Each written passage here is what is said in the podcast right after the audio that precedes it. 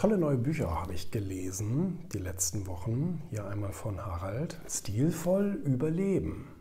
Auch das Buch sieht schon so, sieht schon so elegant aus. Es ist zu einem Teil autobiografisch und von daher kannte ich schon viel, weil er auch in seinen vorherigen Büchern schon biografisch geschrieben hat. Ich finde aber den Ansatz so interessant, dass mal in der Perspektive der Schönheit, der Eleganz, eben des Stils zu sehen. Und so hat er das auch geschrieben. Hat er eben auch viele Begebenheiten geschrieben, viele luxuriöse Aufenthaltsorte etc. Und ich meine, wenn einer das Leben ja genießt und es sich auch genau so zurechtlegt, wie er das gerne hätte, dann ist es ja Harald. Und ich erkenne mich darin wieder und ähm, ich finde es auch schön, dass es so ein bisschen dadurch auch legitimiert wird. Ja? Also, dass man das auch darf, man auch sollte. Habe das ja selber bei mir im Ego-Buch geschrieben, dass man sich das Leben und auch die Situation und die Umstände, in denen man jetzt gerade ist oder jetzt gleich sein wird, dass man die sich so zurechtlegt, wie sie einem gefallen. Ne? Bedeutet auch, natürlich gewisse Vorgaben, gewisse Ansprüche zu stellen auch und zu sagen, ich möchte das gerne so, wenn das nicht geht, ist Ihr Problem, dann gehe ich aber woanders hin. Sei es ein Restaurant, sei es ein Hotel, sei es irgendetwas. Und ähm, ich halte da viel von, nicht zu viele Kompromisse einzugehen und alles mit einem gewissen Stil auch zu, zu, zu, zu versehen oder den Anspruch auf einen gewissen Stil zu haben. Ja, also wenn mir irgendwo etwas nicht gefällt, dann drehe ich um und gehe. Oder wenn ich irgendwo eingeladen bin, dann, dann ähm, versuche ich denjenigen wirklich hier raus hier und lass uns woanders hingehen. Also das ist einfach ähm, finde ich wichtig. Ich meine, wir können unsere Zeit ja nur ein einziges Mal verbringen. Er schreibt ja hier ja auch irgendwie über die Lebenszeit. Die können wir nur ein einziges Mal verbrauchen. Und warum sollten wir sie, aus welchem Grund, äh, in unangenehmen Situationen oder in, in, in stillosen Ambientes verbringen? Macht keinen Sinn. Tolles Buch auf jeden Fall. Ähm, auch eine sehr interessante Herangehensweise, hatte ich so bisher auch noch nicht gelesen, hier von Samuel Molcho. Territorium ist überall. Ich glaube, es ist schon ziemlich lange her, dass er ein Buch rausgebracht hat. Und ähm, er ist eigentlich so der Körpersprache-Papst. Ne, so, so ist er ja bekannt und berühmt geworden, Pantomime, Welttourneen und alles.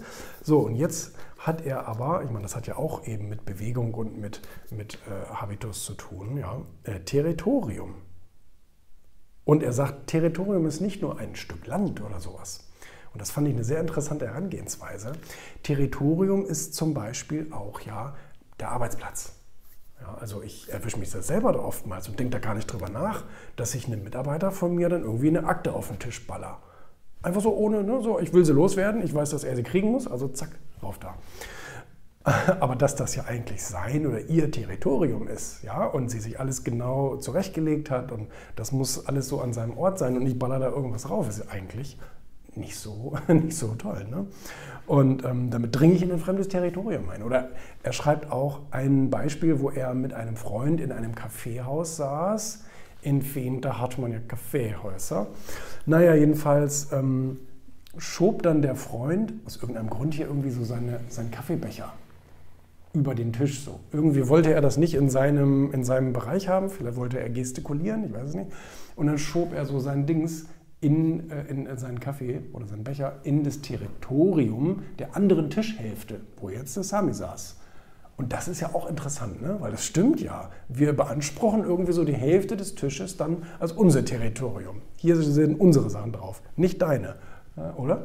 Und ähm, er bezieht das aber zum Beispiel auch auf Expertise, Beruf und so, Zugehörigkeit im Allgemeinen.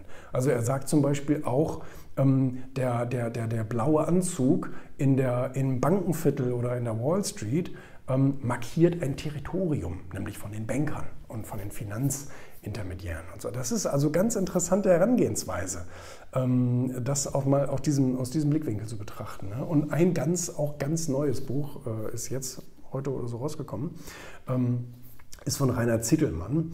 Ich will. Und er hat mir das auch schon äh, im Vorhinein als, als Manuskript geschickt und ich fand die Herangehensweise extrem spannend. Ähm, mal, mal eben zu, deswegen habe ich, man, man könnte erst denken hier mit dem Cover, okay, wer ist das jetzt? Ein Bergsteiger? Ich will, okay. Ähm, ist ja schon nicht schlecht, Mount Everest zu besteigen. Aber wenn man blind ist, ist das interessant. Oder wenn man taub ist, Musiker zu sein. Ähm, oder wenn man, wenn man äh, vollkommen, ähm, wenn, man, äh, wenn man behindert, gehbehindert ist und so weiter, irgendwie eine, eine Firma zu gründen und, und, wo man körperliche Tätigkeiten machen muss, wo man ja eigentlich sagt, ja, aber das kannst du ja dann nicht tun. Doch, es gibt Wege und Mittel. Also er beschreibt behinderte Erfolgsbeispiele. Ganz toll. Und äh, natürlich dürfen auch so ein paar Klassiker nicht fehlen. Michael J. Fox ist mit seiner Krankheit dabei und ähm, äh, natürlich auch Stephen Hawking ja, mit, seiner, ähm, mit, mit, mit seiner körperlichen Behinderung und eben Goethe und, und ähm, nee, äh, Quatsch, Beethoven und so weiter, Andrea Bocelli. Ich kann die Namen gar nicht mehr alle auswendig, die hier drin stehen. Ähm, ganz viele Beispiele von Leuten, die behindert oder ne, beeinträchtigt, sagt man doch so, behindert darf man doch sagen, oder? Ähm, ja, genau, erfolgreiche Menschen mit Behinderung. Ähm, nicht nur, was wir von denen lernen können, sondern ich glaube, das, das, das, das Erste, was wir doch von, von denen lernen können, ist, dass wir uns alle mal nicht so anstellen sollten. Ja, also die Behinderten sind jetzt ausgenommen, weil ne, ähm, um die geht es ja. Aber um, um die, all die Menschen, die eigentlich gesund sind und eigentlich so, oh, ich muss doch heute wieder so lange arbeiten, oh, hast du das schwer, du armer Bub oder du armes Mädel, Mensch, ja, dann äh, liest dir doch mal die Geschichten hier durch äh, von Leuten, die es tatsächlich schwer gehabt haben, ja, und die, die eigentlich wo es eigentlich unmöglich galt und wo ja auch vielen Leuten gesagt wurde, denk an Stephen Hawking, habe ich auch in meinem Buch geschrieben, ähm, lass das mal lieber, brauchst jetzt nicht mehr anstrengen, du hast noch ein paar Jahre, ähm, lehn dich zurück, genieß die und dann fällst du eh tot um.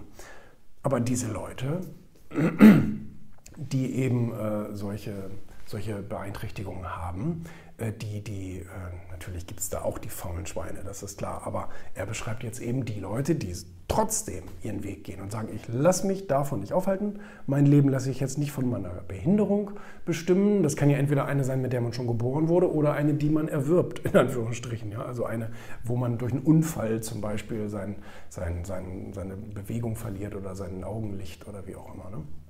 So, und, ähm, und, und das finde ich ganz, ganz toll also für mich war das schon immer sehr emotional, wenn ich so eine Geschichten gelesen habe von Leuten, wo man ja sogar Verständnis hätte, wenn der jetzt in Anführungsstrichen aufgibt, aber die gerade erst recht dann Gas geben und auf den Mount Everest steigen, ohne dass sie äh, was sehen können, etc. Großartig und immer wieder ein tolles Beispiel, meiner Meinung nach genauso wie Sterbefälle, ja, also insbesondere wenn man auch Leute sieht, in den Nachrichten liest man dann, oh, der 34-jährige YouTuber gestorben und so weiter. Ja, das ist ja schade für die, aber eigentlich auch wieder ein Weckruf für alle Leute, die noch am Leben sind. Ne? Wo man sagt, ja, vielleicht sollte ich meine Zeit, die ich habe, hier ne, stilvoll äh, leben und, und, auskosten und ausnutzen. Ja, und was draus machen aus der Zeit, die ich habe. Und ähm, das sind immer wieder tolle Beispiele, finde ich.